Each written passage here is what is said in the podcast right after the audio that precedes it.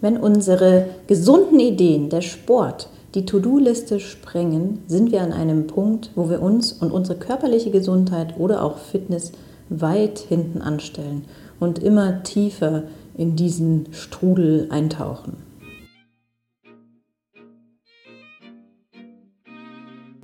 Herzlich willkommen zu einer neuen Folge von Shift, wo es um das Solopreneurleben mit den kleinen und großen Herausforderungen geht, kombiniert mit bewusster Self-Care. Oder, naja, das, was davon übrig geblieben ist. Bist du ein Freund von Listen, Checklisten, To-Do-Listen? Egal ob im Kopf, händisch oder per App, sammelst und strukturierst du deine Aufgaben? Ich schon, sogar händisch. Aber seit ich vor ein paar Jahren das Buch The One Thing gelesen habe, steht da deutlich weniger drauf. Es wandern jetzt To-Dos auch mal gerne auf die Was soll's Liste oder ich gebe es ab. Hm. Ganz oft war es allerdings so, dass ich viele Sachen getan habe, die gar nicht 100% auf mein Ziel eingezahlt haben. Und da waren lange noch nicht meine persönlichen To-Dos mit drauf. Also das, was ich für mich, meine körperliche Fitness, Entspannung und Self-Care oder Weiterbildung getan habe, tun wollte. Es stand einfach nicht mit drauf. Es war nicht wichtig genug, um dort Platz zu finden. Und ja, Sport habe ich trotzdem gemacht. Das ist mein Job, ja, zum Glück. Aber trainiert für mich und meine Defizite wirklich trainiert und ähm, verbessert habe ich nicht. Auch den Spaßfaktor für mich, der ist hinten runtergefallen. Eben genau diese To-Dos wie Sport für mich machen, in die Badewanne legen, Stretching, meditieren oder einfach mal Sonne tanken, hätten die Liste überquellen lassen. Doch wenn unsere gesunden Ideen oder der Sport die To-Do-Liste sprengen, sind wir an einem Punkt, wo wir uns und unsere körperliche Gesundheit oder die Fitness weit hinten anstellen und immer tiefer in diese Spirale eintauchen. Dabei gibt es nicht nur einen Körper fürs Business und einen fürs Leben, einen privaten, einen Business. Es gibt nur diesen einen Körper in diesem Leben. Wir haben nur einen und keinen in Reserve. Egal, ob wir damit arbeiten oder Spaß haben. Und ich habe vor einigen Jahren verstanden, und ja, das hört sich immer so komisch an, dass ich es verstanden habe. Ich habe es dann wirklich verstanden. Weil wirklich verstanden heißt auch, dass man es in den Alltag produziert. Dass es nur ein großes Ziel im Leben gibt, auf das alles und alle Handlungen einzahlen. Oder eben nicht. Und wenn es das Ziel ist, mega viel Kohle zu haben auf dem Konto oder und materielle Werte in der Garage oder im Haus stehen zu haben, dann heißt es ran an den Speck. Arbeiten. Aber heißt es auch, dass man bis 40 oder 50 seinen Körper so runtergeritten hat und für das liebe Geld, den Ruhm, den Prunk und den Protz, dass man dann, wenn man endlich sein Ziel erreicht hat, also dieses, naja, oftmals sehr unklar definierte Ziel, denn wann ist denn genug? Wann ist man genug reich? Wenn man das erreicht hat, dann wenden sehr viele Menschen viel Zeit und auch viel Geld dafür auf, wieder in Form zu kommen, wieder ihre Gesundheit herzustellen oder stellen dann fest, dass man Gesundheit, Fitness oder Energie nicht kaufen kann und geben sich dann mit weniger zufrieden und dass das Leben halt nur noch auf 30 Prozent Leistung läuft. Aber sie sitzen halt in ihrem Porsche mit den 30 Prozent. Der, der 200 Prozent geben kann.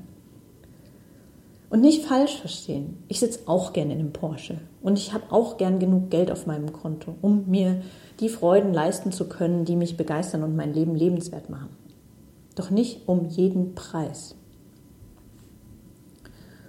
Wenn mein Ziel ist, ein langes, glückliches und freies Leben zu führen, was bedeutet, natürlich genug Geld zur Verfügung zu haben und vielleicht nennen wir es mal einen bescheidenen Luxus zu haben, von allem genug zu haben und vor allem in einem gesunden, fitten Körper zu leben mit einem klaren Geist. Die beide noch, Körper wie Geist, mit 80 oder 90 wunderbar funktionieren damit ich wirklich frei und selbstbestimmt leben kann und nicht im Rollstuhl auf meinem 100. Geburtstag im Kreis geschoben werden muss. Ich will mein Leben rocken und zwar jetzt und später. Das hat allerdings Konsequenzen. Zum Beispiel die, dass auf meiner To-Do-Liste Platz für mich ist und das jeden Tag. Und es darf niemals passieren, dass meine Self-Care diese Liste am Tag sprengt, dass ich mich und mein Auftanken, meinen Sport, meine Gesunderhaltung hinten anstelle. Und das fängt beim Schlafen an und hört bei kleinen Ernährungsroutinen im Alltag auf. Und es ist eben ein täglicher Punkt auf meiner To-Do-Liste für uh, the one thing of my life. Für das eine, was mich antreibt, wofür ich hier bin. Und vielleicht fragst du dich jetzt, wie schaffst du das, äh, die Self-Care, dass die Self-Care nicht äh, die To-Do-Liste sprengt? Was kann ich da jetzt ab heute tun? Was kann ich verändern? Und da möchte ich dich zu folgendem einladen. Es ist einfach eine Einladung an dich selbst. Und ab heute wirklich dich selbst mit einer Kleinigkeit für deine Self-Care auf die Liste mit aufzunehmen, auf deine To-Do-Liste zu schreiben, was es auch immer sein mag. Eine Kleinigkeit. Es muss nicht gleich ein wahnsinniger, bombastischer Brocken sein, sondern wirklich eine Kleinigkeit, die du heute machen kannst, die du morgen machen kannst und die ganze Woche. Und dann kauf dir The One Thing, das Buch. Und dann lies es auch. Nicht nur kaufen, sondern auch lesen. Das ist eine Idee. Und ergründe dann, vielleicht auch mit dem Buch, aber das tut es nicht gar so, ähm, ergründe deine eine Sache, deinen Lebenszweck, was dein großes Ziel von allem ist. Und das ist eine sehr, sehr spannende Reise. Und das ist kein Fingerschnipsen, sondern das ist eine Reise, auf die man sich begibt, eine kleine Suche, eine Forschungsreise. Und der letzte Punkt ist tatsächlich eine Routine einzuführen, die all das überprüft, ob du das auch wirklich getan hast. Bist du mit deiner einen Kleinigkeit wirklich mit auf der Liste? Und vielleicht magst du dich sogar auch mal an Stelle Nummer 1 stellen. Die Self-Care, also deine eine Kleinigkeit an diesem Tag auf Punkt Nummer 1. Wenn das nicht passiert ist, passieren die anderen Sachen nicht. Und ich habe das auch gemacht. Ich habe dann auch mich mit auf die Liste geschrieben also meine Self-Care-Aktivität des Tages. Aber die stand ganz unten. Also kam die wieder ganz am Schluss. So, wenn ich mit den anderen Sachen alle fertig war, dann kam das. Und eben diese Einladung und diese Empfehlung kann ich dir nur geben, dich auch mal auf Platz 1 zu schreiben. Und ab heute wirklich damit zu starten.